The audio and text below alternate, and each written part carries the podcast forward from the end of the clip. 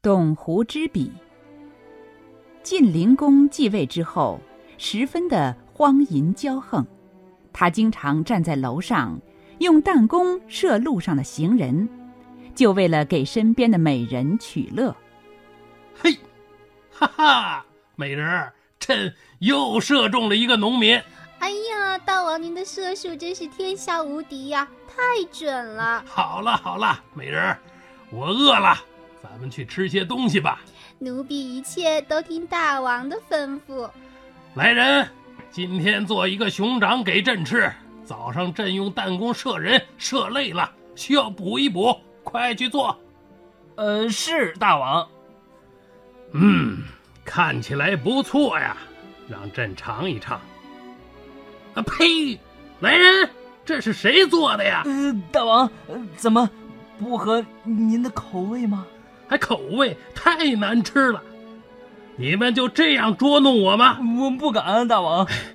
把那个厨师给我杀了，分尸八块，用竹篓装了，抛尸荒野。当时的相国赵盾对晋灵公的这些肆无忌惮的行为非常愤慨，屡次向晋灵公苦苦进谏。大王，您应该施行仁政，不能随心所欲、恣意妄为呀！再这样下去，对您是很不利的呀。哼，你个赵盾，不乖乖当你的相国，却总是在我面前指手画脚、说三道四的，真是不知好歹。我迟早要找个机会，秘密的除掉你这个眼中钉、肉中刺。赵盾听说这个消息之后，赶紧逃亡避难去了。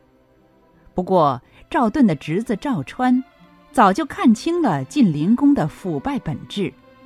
有一次，趁晋灵公酒醉的时候，把他杀死了。之后，赵川重新立晋成公为国君，请回赵盾继续当相国。由于赵盾精明强干，得到了朝野上下的普遍赞誉。不过，史官董狐却持有不同意见。赵盾精明强干，你们都被蒙蔽了双眼呐！赵盾其实有杀君之罪啊！哎，你这个史官怎么能这样出言不逊呢？血口喷人了，这个像话了，这个啊！相国这么鞠躬尽瘁的，还这样说人家，太不像话，太不像话！血口喷人不像话！哼，大家可以试想一下，赵盾身居相位，国君被杀的时候，虽说他离开了都城，但是并没有走出国境。在国君被杀了之后，他也没有承办凶手。这个杀君的罪名，国相不负，应该谁来负呢？后来人们是这样评论的：董狐，古之良史也，书法不隐，应该受到称赞；而赵盾也是古之良大夫也，为法受恶，实在是冤枉啊！您听明白了吗？其实董狐之笔呢，就是后人对那些公正不偏、不因为个人的好恶或者利害关系而捏造不实言论人的一种称赞的称呼。董狐之笔也是作为史家秉公直书的典范，被人们加以颂扬的。大家在听了这个故事之后，可能会有一些疑问：一个区区的史官董狐，为什么敢执笔去说相国的不好呢？因为当时的史官啊，跟后世是大有不同的。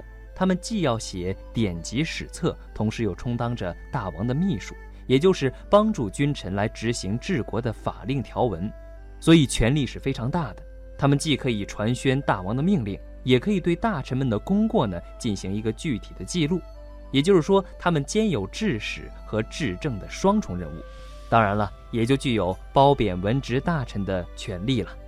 董狐之所以敢执笔呢，自然也是冒着风险的。毕竟他是一个史官，人家是一个相国，因此呢，后人才会赞美他，正是表彰他的坚持原则的刚直精神。而这种精神呢，也确实被后世的很多正直的史官坚持不懈地继承了下来，成为了我国史德传统当中最为高尚的一种道德情操了。